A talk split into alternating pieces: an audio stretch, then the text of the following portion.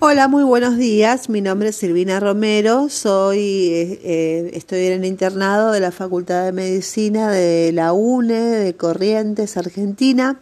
Y bueno, vamos a seguir hablando del síndrome febril en pediatría, en la tercera parte, que es la evaluación clínica de un paciente eh, pediátrico febril. Bueno, ¿cómo se hace la, la evaluación clínica?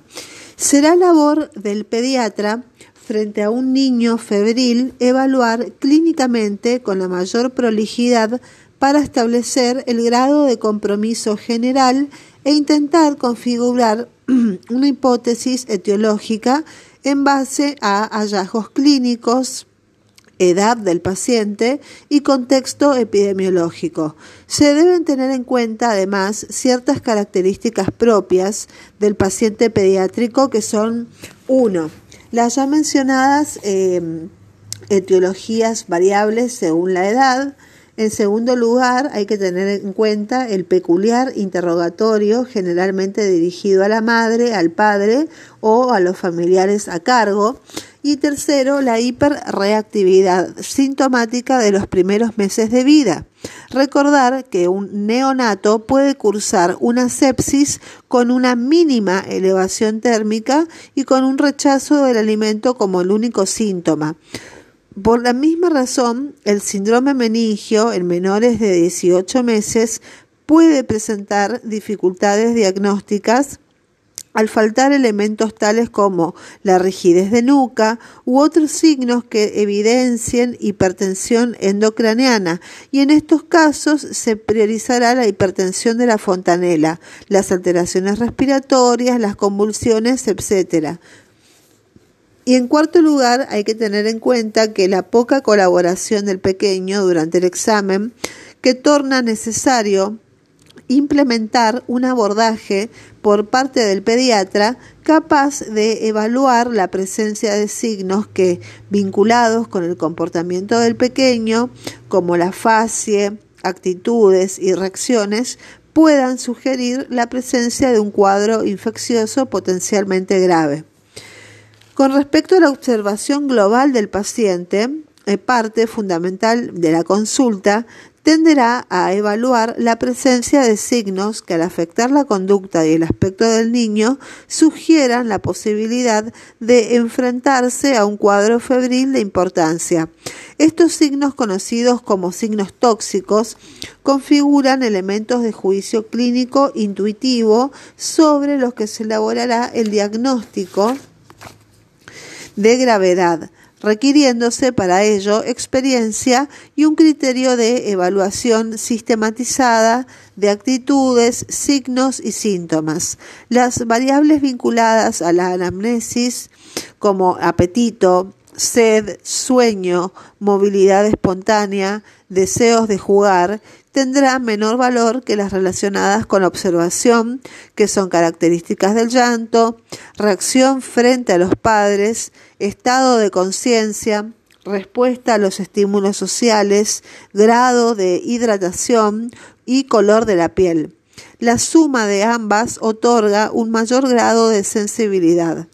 Tras haber observado globalmente al niño febril, se procederá a un completo y ordenado examen físico.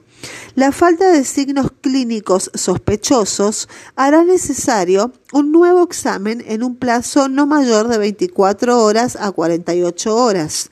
Las evaluaciones efectuadas demostraron que la mayoría de los niños, eh, de los signos y síntomas de los niños, eh, detectados en la anamnesis por anamnesis y o examen físico estaban relacionados con el aparato respiratorio y el sistema nervioso central y evidenciados en la observación como el aleteo nasal, taquipnea, estridor, retracción costal, falta de interés en el medio ambiente y aún por juguetes o golosinas, irritabilidad, llanto fácil al movilizarlo, etc. De ahí la importancia de la anamnesis, surge, surge casi todo de ahí. La sumatoria de la observación anamnesis y examen físico arroja un elevado índice de sensibilidad en lo que respecta a la detección de afecciones serias condicionantes de síndrome febril sin que permita presuponer siempre la posibilidad de un diagnóstico etiológico o de foco. La consideración de los ya mencionados factores vinculados con la edad de los pequeños, que serían, vamos a volver a repasar, 40 grados sería el límite de la termorregulación en menores de 3 meses y 41,1 grados centígrados en mayores de 3 meses, o la cuantía del ascenso febril, por ejemplo, es mayor la incidencia de bacteriemia y, e, meningitis coincidente con los valores de laboratorio. Y esto contribuirá a aumentar la citada sensibilidad de la anamnesis y la observación. Así, en niños de primera infancia con temperaturas de 40 grados o superiores, un recuento leucocitario de 15.000 eh, o más junto a una eritrosedimentación mínima de 30 milímetros presupone una posibilidad de bacteriemia cinco veces mayor que de la que se daría si no se alcanzasen los parámetros mencionados. La proporción es de 2 en 1 en niños mayores, valores similares tendrían los recuentos de neutrófilos superiores a 10.000 por milímetros cúbicos o encallados mayor a 500 encallado.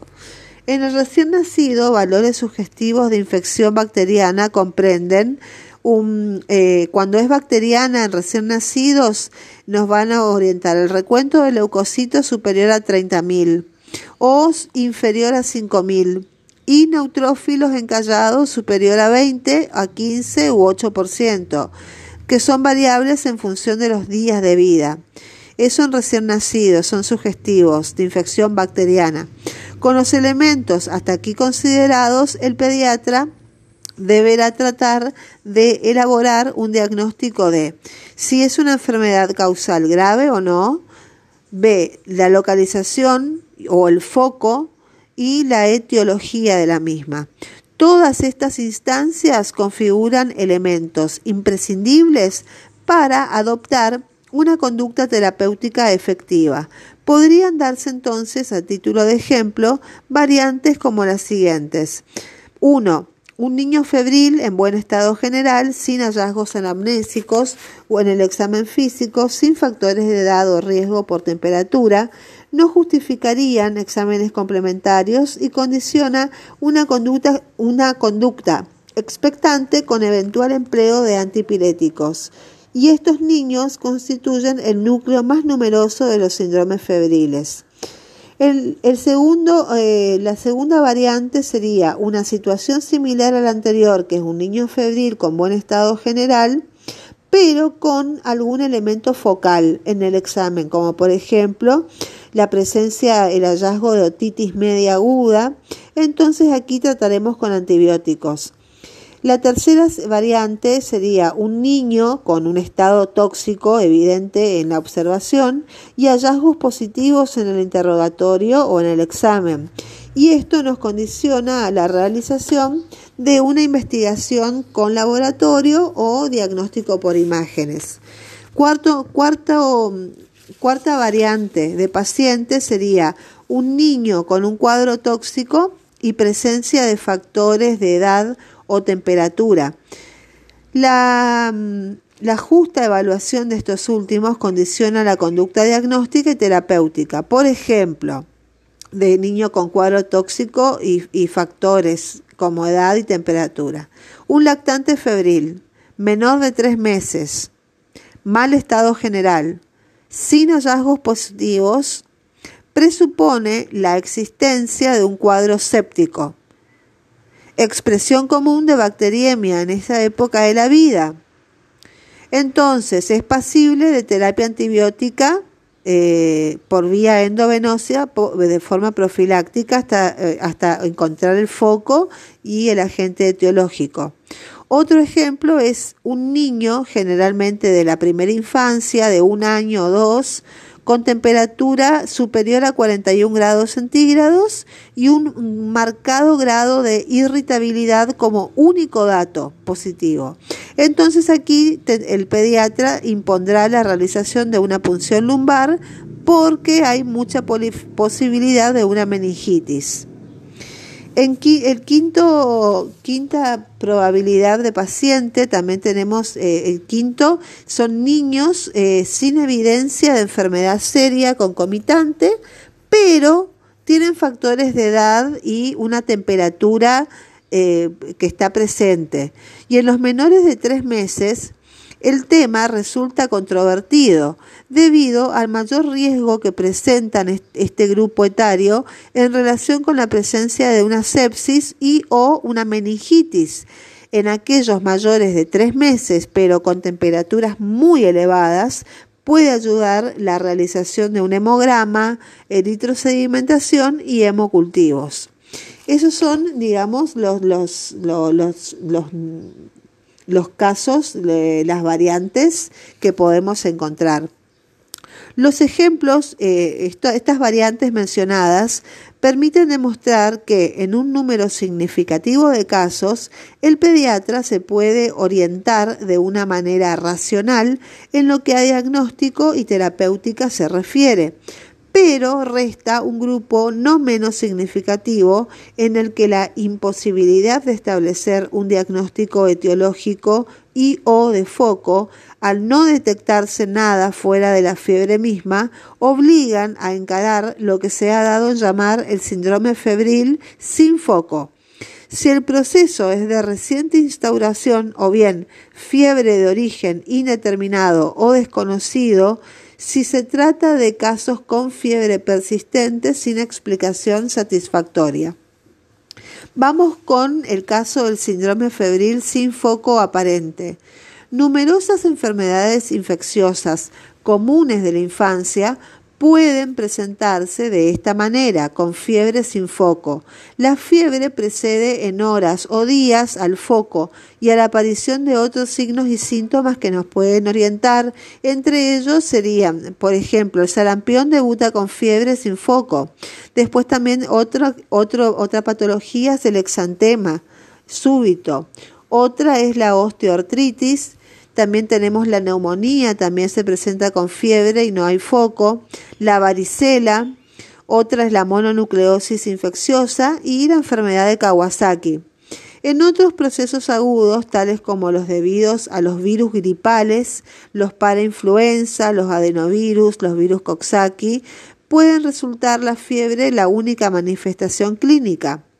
Entonces, la mayoría de los niños con síndrome febril sin foco no padecen una enfermedad grave y la fiebre desaparece en pocos días sin haberse llegado a ningún diagnóstico definitivo, la mayoría.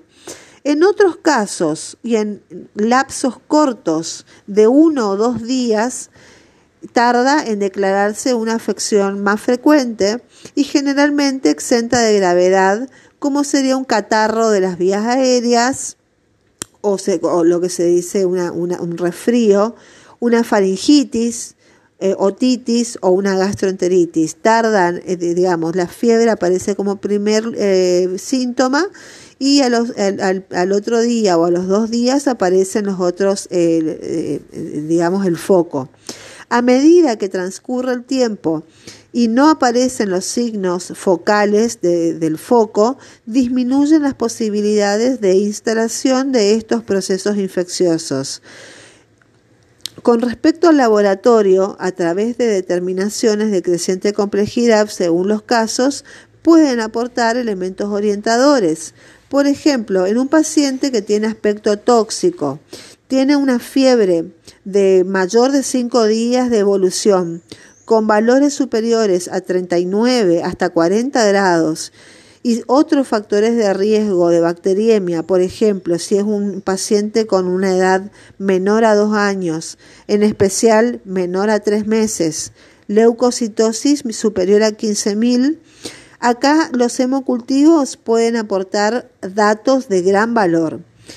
Con respecto al urocultivo, el urocultivo complementado con un sedimento urinario resulta una prueba de alta sensibilidad y especificidad para el diagnóstico de infección urinaria. Esto, se da sobre todo cuando tenemos pacientes con aspecto tóxico, una fiebre de más de 5 días de evolución, muy, muy fuerte y, otro, y, y una edad eh, que, que, es susceptible como menores de dos años, sobre todo menores de, eh, lactantes de tres meses. Aquí se dice, eh, implementamos el hemocultivo y el urocultivo. Entonces, la punción lumbar se va a indicar en todos los menores de tres meses con sospecha de sepsis, no en todos los pacientes, solamente en un menor de tres meses con aspecto tóxico y una sospecha de sepsis. Habida cuenta de la localización meningia en un 20% de este tipo de pacientes, así como también frente a la posibilidad de una meningitis insuficientemente tratada, por ejemplo con antibióticos de por vía oral que no corresponden a una meningitis, o si no, una meningitis a líquido claro que puede ser una meningitis viral o tuberculosa. La reciente incorporación de métodos indirectos de diagnóstico basada en mecanismos inmunológicos como la coaglutinación, eh, la, inmunofluorescencia, ELISA, el radioinmunoensayo constituyen un recurso útil, rápido y sensible para la detección de antígenos bacterianos. La radiografía de tórax puede poner en evidencia algún foco infiltrativo no evidenciable a la auscultación y la radiografía de los senos paranasales puede mostrar la presencia del compromiso sinusal en niños catarrales con cuadro febril persistente sin sintomatología persistente. Bueno, Pasemos a la fiebre de origen desconocido o indeterminado. Se entiende por fiebre de origen desconocido o indeterminado a un cuadro de fiebre prolongada que dura de una semana hasta tres semanas o un mes sin una etiología discernible después de una semana de investigación en el hospital. Esto es la fiebre de origen desconocido. La mayoría de estos cuadros febriles resultan en enfermedades habituales pero atípicas, en la de presentación atípicas. En orden decreciente de aparición son infecciones en más del 50%, también eh, son afecciones del tejido conectivo como artritis, eh, neoplasias también, y quedan sin diagnóstico, alrededor de un 20% quedan sin diagnóstico. Entonces tenemos que pensar, cuando dura más de una semana, está internado y no se encuentra el origen, puede ser una infección, puede ser una afección del tejido conectivo como lupus o artritis o un, un cáncer.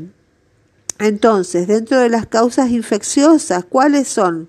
La tuberculosis, la brucelosis, la mononucleosis también se presenta así como, como origen desconocido, una enfermedad de inclusión citomegálica, también la hepatitis, la salmonelosis, eh, la rickettsiosis, leptospirosis, endocarditis y pielonefritis. La artritis reumatoidea en su forma sistémica, el lupus eritematoso sistémico, y la vasculitis de tipo indefinido son las enfermedades del colágeno más frecuentemente asociadas a este tipo de cuadro febril. Los linfomas constituyen la primera causa tumoral de fiebre prolongada de más de cinco semanas. Debe tenerse en cuenta la posibilidad de fiebre por fármacos en niños bajo medicación. Entonces se suspende la medicación y se asocia generalmente dentro de las 72 horas con la desaparición de la fiebre.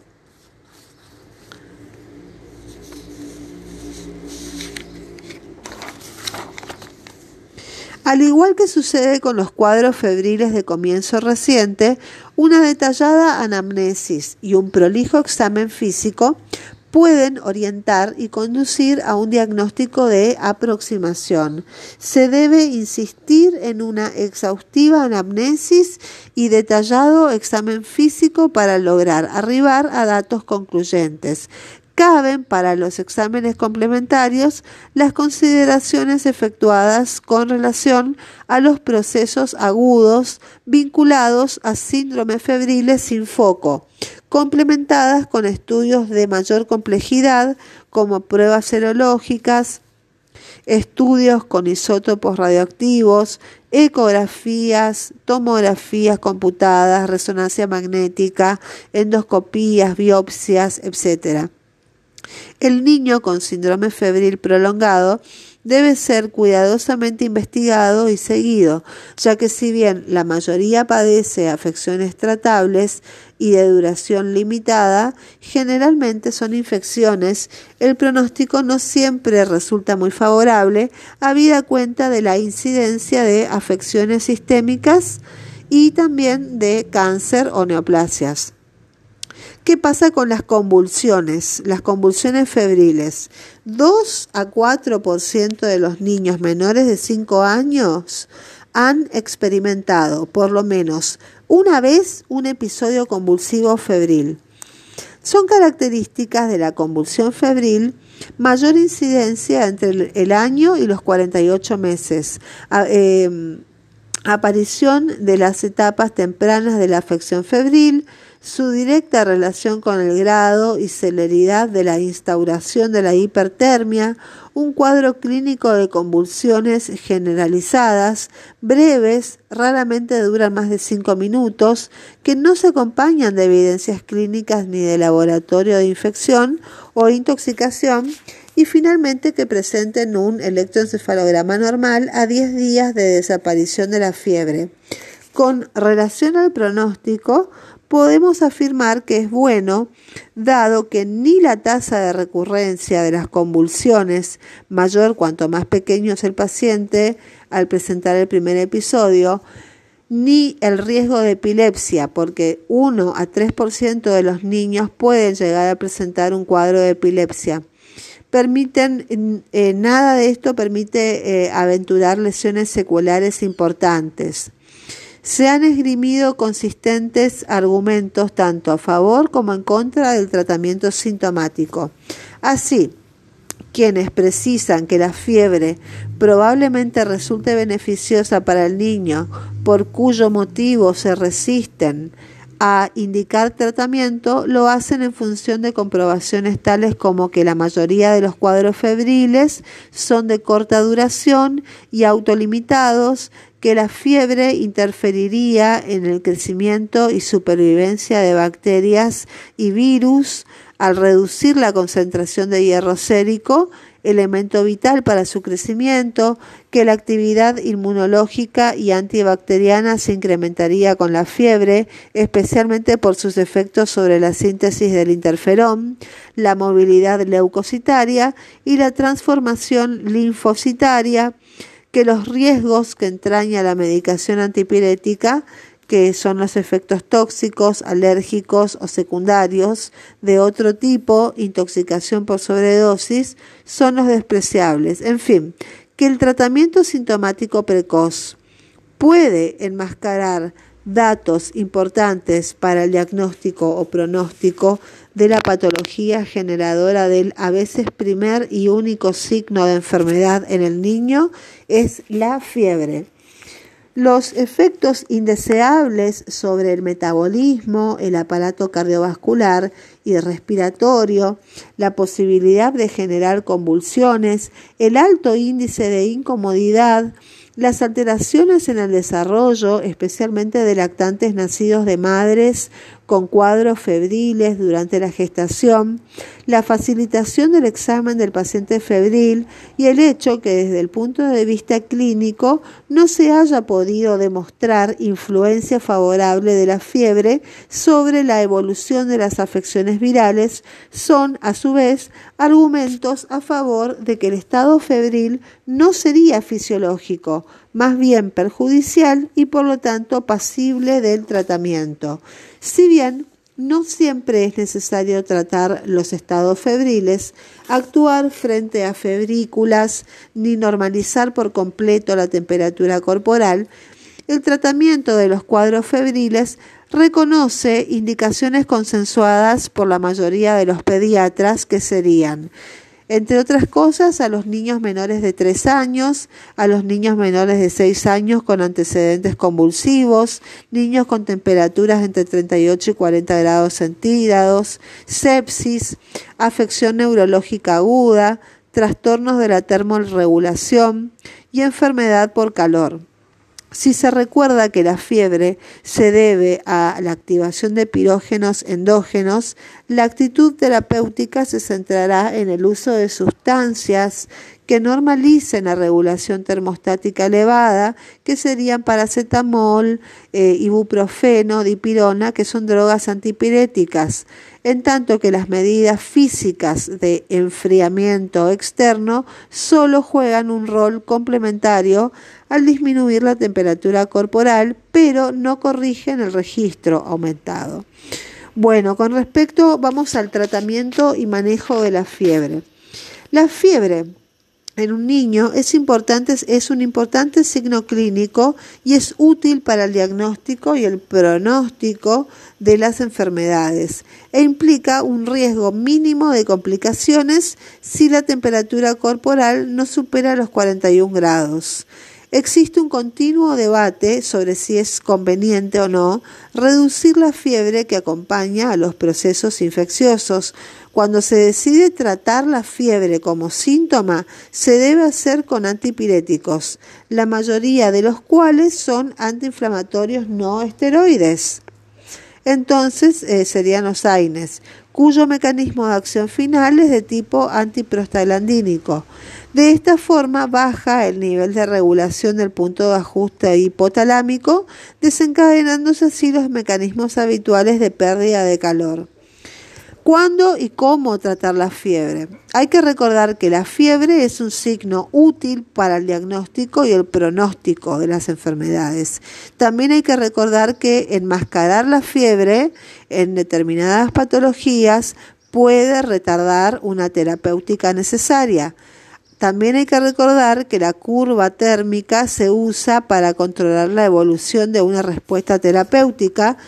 También hay que recordar que las temperaturas inferiores o iguales a 41 grados son riesgo mínimo.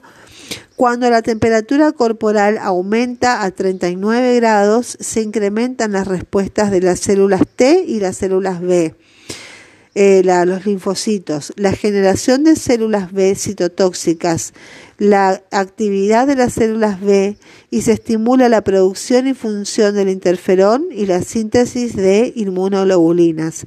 De cualquier forma, Existe un consenso general según el cual se debe intentar reducir o abolir la fiebre cuando provoca trastornos al paciente como disconfort, irritación o anorexia o cuando representa un riesgo para él, por ejemplo, convulsiones febriles o deshidratación. Si bien la mayoría de las personas puede soportar los efectos de la fiebre, esta es en general mal tolerada en pacientes que están deshidratados, pacientes desnutridos, pacientes con compromiso cardíaco y respiratorio y en enfermos neurológicos. Y en estos casos el tratamiento antipirético debe considerarse apropiado. La terapéutica antipirética es una respuesta conveniente a las elevadas temperaturas corporales, pero las indicaciones y las técnicas deben individualizarse. Temperaturas del rango de los 39 grados o, más generalmente son una indicación suficiente para proceder en este sentido. Para el tratamiento pueden utilizarse los fármacos antipiréticos, los métodos físicos, que serían baños templados, paños fríos, bolsas con hielo, eh, etcétera, o la combinación de ambos que tiene efecto aditivo. El paciente debe permanecer con ropas ligeras en un cuarto con climatización agradable. Se lo debe sumergir en agua tibia que tenga una temperatura ligeramente inferior a la de su cuerpo o bien utilizar paños o esponjas con agua fresca y luego dejarlo desabrigado. La mayoría de los niños no acepta ser desvestido. Las medidas antipiréticas físicas son efímeras porque no actúan sobre el punto de ajuste del hipotálamo y van en contra de lo que el organismo busca, que es guardar el calor para activar el sistema inmunológico. Entonces, los baños antitérmicos tienen un efecto pasajero, como se mencionara, porque no modifican el punto de ajuste hipotalámico, descienden la temperatura corporal por pocos minutos y luego la misma sube hasta equipararse con el punto de ajuste que permanece elevado. No están recomendados los baños de inmersión por la vasoconstricción periférica reactiva que impide la acción de uno de los mecanismos de pérdida de calor. Fundamentalmente aquellos provocan mucho disconfort, acentuando el malestar del niño con llanto y escalofríos. su acción es fugaz y hacen justo lo opuesto a lo que el organismo busca, que es subir la temperatura corporal para activar las defensas, si son útiles en la hipertermia porque el punto de ajuste no está elevado. Con respecto a los fármacos antipiréticos, se denomina antipirético a todo fármaco que es capaz de reducir la temperatura corporal en personas febriles. Estos fármacos interfieren en el circuito ciclooxigenasa 2 prostaglandina E2 en el hipotálamo anterior, rectificando la elevación del punto de ajuste y descendiendo la temperatura corporal. Los fármacos antipiréticos se ubican dentro de un gran grupo de los agentes analgésicos, antipiréticos y antiinflamatorios, destacándose la dipirona, que pertenece al grupo de las pirazolonas, el paracetamol, que son derivados del paraminofenol, y el ibuprofeno, que es un derivado del ácido propiónico. Se acepta que estos fármacos, estos tres fármacos, tienen en común un mecanismo de acción similar. El mismo considera que las prostaglandinas, como los principales responsables en el proceso de la etiopatogenia de la fiebre, y por lo tanto estos fármacos, al inhibir la síntesis de prostaglandinas por bloqueo de la ciclooxigenasa, producen un descenso de la fiebre. Bueno, vamos a hablar del paracetamol. El paracetamol es un fármaco con acción analgésica y antipirética. Es un moderado, aunque selectivo, inhibidor de la ciclooxigenasa, a través de la cual disminuye la síntesis de prostaglandinas. Con respecto a la toxicidad, el paracetamol puede producir necrosis hepática en animales de experimentación, pero siempre con dosis elevadas. Algo similar ocurre con las lesiones tubulares renales. La farmacocinética del paracetamol, que se administra por vía oral, siendo su absorción prácticamente completa, con una biodisponibilidad del 80%, obteniéndose el pico plasmático entre los 30 y los 60 minutos, con una vida media de 2 horas y es parcialmente metabolizado por sulfo y glucuronoconación a metabolitos inactivos que se excretan por orina. El 5% se elimina inmodificado. El paracetamol atraviesa la placenta y aparece en la leche materna en concentraciones similares al plasma. La acción antipirética en niños plantea una alternativa válida, merced a su óptima tolerancia y al hecho de que no modifican los mecanismos de la coagulación.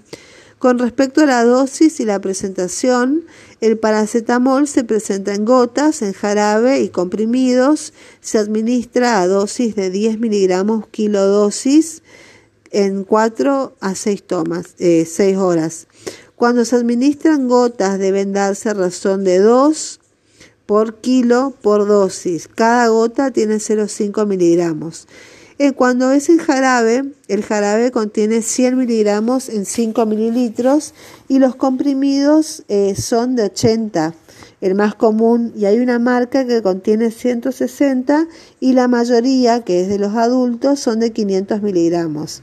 En Argentina se dispone de una asociación de paracetamol y dipirona que ha demostrado un efecto antitérmico significativamente más prolongado y mayor con cada uno de sus componentes por separado. Con respecto a la tolerancia clínica, en general el paracetamol no produce agresión de la mucosa gastrointestinal ni tiene efectos sobre el sistema cardiovascular ni respiratorio. Tampoco altera la coagulación sanguínea y en casos muy aislados puede producir erupciones cutáneas, agranulocitosis, trombocitopenia y pancitopenia y raramente trombocitopenia, raramente puede provocar reacciones hemolíticas.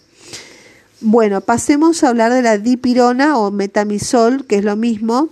Es un fármaco con marcados efectos analgésicos y antipiréticos, siendo leve a moderada su actividad antiinflamatoria.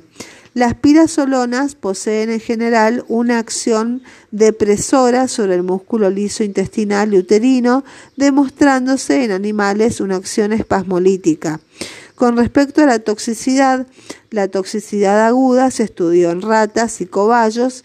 Con las dosis intermedias se observaron ocasionales vómitos y salivación, mientras que con la dosis mayor se observó un descenso del hematócrito y coloración roja de la orina a causa de la excreción renal del producto de degradación a ácido rubasónico, pero sin signos de lesión orgánica.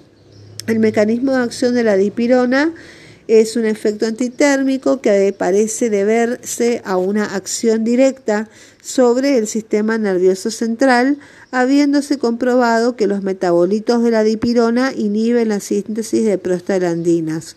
Con respecto a la farmacocinética, cuando la dipirona se administra por vía oral, es hidrolizada en el jugo gástrico en 4-metil amino a antripirina, que es su metabolito más importante. El mismo se absorbe rápidamente, pasa a la circulación sistémica y en el hígado se oxida a 4-formil amino antipirina. Después de la administración oral de, un, de la dipirona, se excreta el 7% en las primeras en las 24 horas y el 90% se excreta a los 7 días por vía urinaria.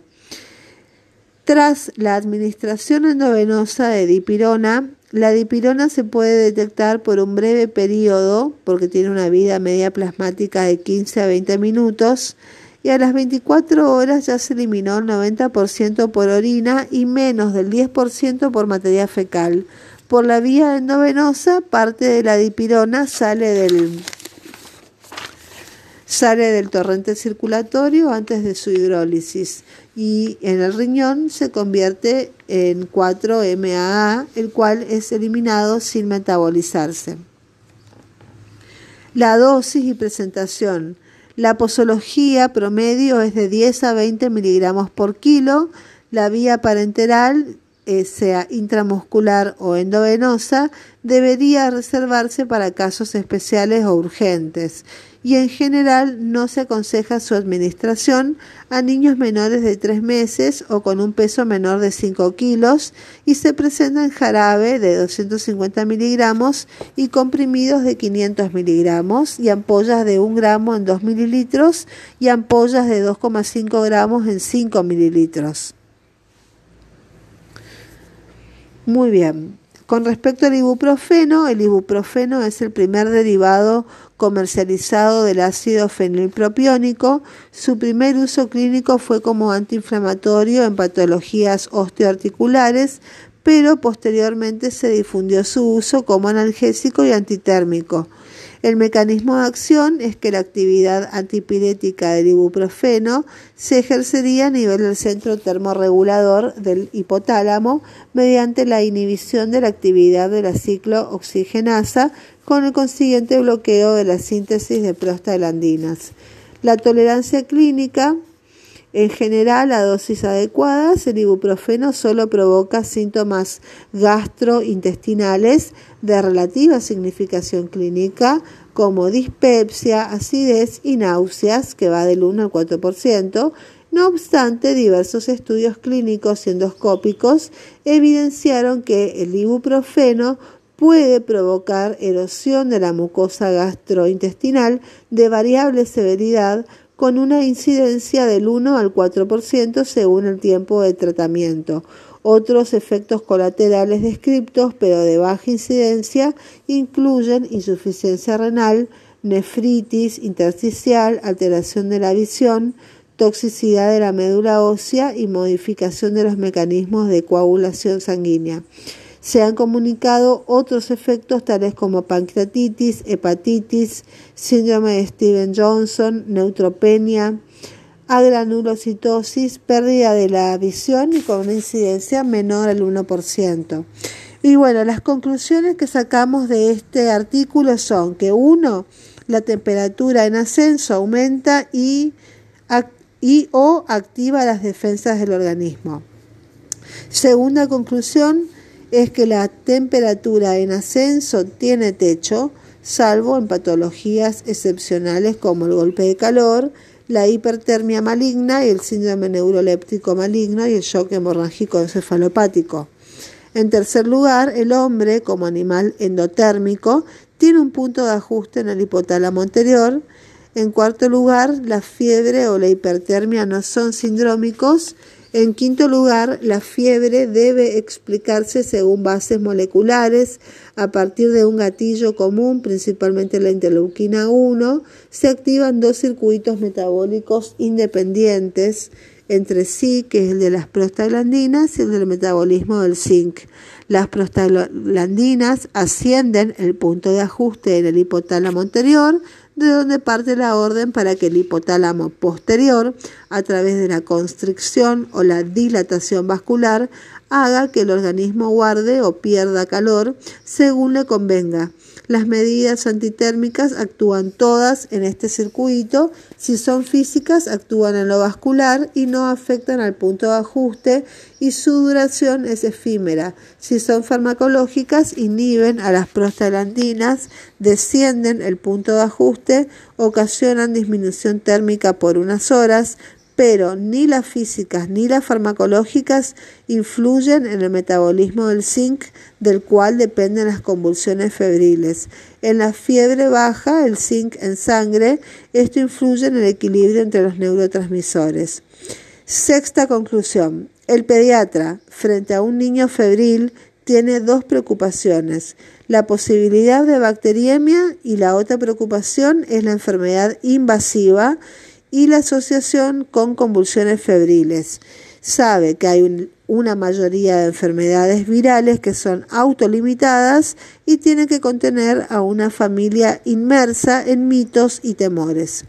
En séptimo lugar, séptima conclusión es que la introducción de las nuevas vacunas está cambiando los planteos en cuanto a la posibilidad de enfermedad bacteriana severa a invasiva. La incidencia de convulsiones febriles simples se dará en un 2 al 4% de la población de 6 meses a 6 años, no dependiendo su aparición del nivel de temperatura alcanzada, ni de la terapéutica antifebril previa, ni de la aplicación de vacunas. La repetición de las mismas depende de la edad menor de 12 meses y en la primera y en la aparición de temperatura apenas elevadas, eh, se reitera la inutilidad de las medidas antitérmicas para evitar la recurrencia.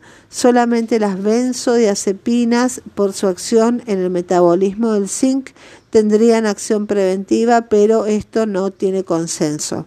Novena conclusión es que las conductas médicas frente al niño febril pueden guardar una eh, secuencia obligatoria, que son primero observación, mediante las escalas de la U de Yale. Eh, después tenemos el interrogatorio minucioso y dirigido.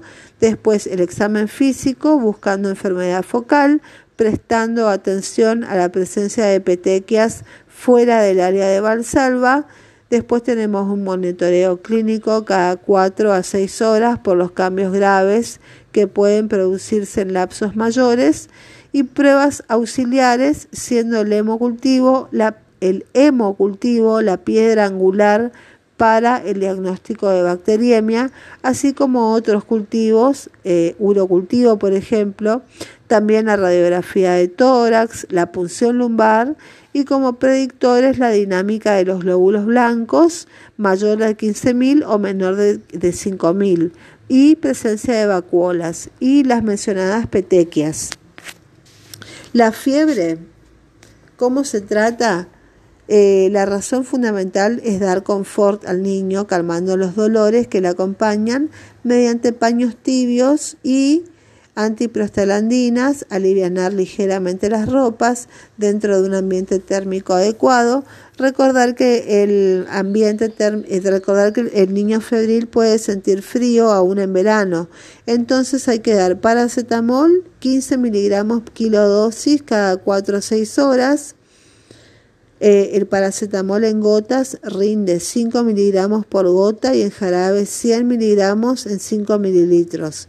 Mientras supere los 38 grados hay que evitar la sobreprescripción y no se justifica la alternancia entre paracetamol e ibuprofeno porque atiende a querer bajar la fiebre a toda costa antes de considerar la causa que la provoca y está en controversia saber que el ibuprofeno sea más eficaz o no como antitérmico, aunque tenga mayor poder analgésico a 10 miligramos kilodosis y no se tendría que usar en la varicela porque se sospecha que puede asociarse a la producción de fascitis necrotizante. Nuestro grupo considera que no debe ser de primera elección en menores de dos años porque se trata de un AINES y de algún modo podría interferir con las funciones inmunológicas ascendidas como consecuencia de la fiebre. La aspirina se descarta por la observación del síndrome de Reye, observado también en adolescentes. La dipirona se debe utilizar por excepción ya que se han descrito alteraciones dermatológicas y hematológicas y el diclofenac no está suficientemente ensayado en niños. No hacer baños fríos ni progresivamente fríos pues acentúan el disconfort, descienden la temperatura por un corto periodo y realizan lo que el organismo no quiere, que es perder calor en lugar de guardarlo, sabiendo que al procurar descenderla no se evita la bacteriemia, ni la focalización grave, ni la convulsión febril. Tampoco se consigue diferenciar una enfermedad grave de una leve. El tratamiento empírico inicial hasta que los cultivos nos den negativos fundamentalmente es ceftriaxona. La onceava conclusión es que en el sector de 30 a 90 días de vida hay características especiales y al no poderse tomar la puntuación de Yale por los signos incompletos de interacción en este grupo etario y para distinguir el bajo riesgo del alto riesgo se idearon eh, otros criterios como el de Rochester, el criterio de Filadelfia y el de Pittsburgh. Y por último, los padres deben conocer los beneficios de la fiebre, informados de la prioridad, conocer la causa de la fiebre más que intentar bajarla y a priori aprender la correcta toma de la temperatura. Y esto es todo, señoras y señores, con el síndrome febril en pediatría. Espero que les sea útil, que tengan una hermosa jornada, sean felices hasta la próxima. Chau, chau.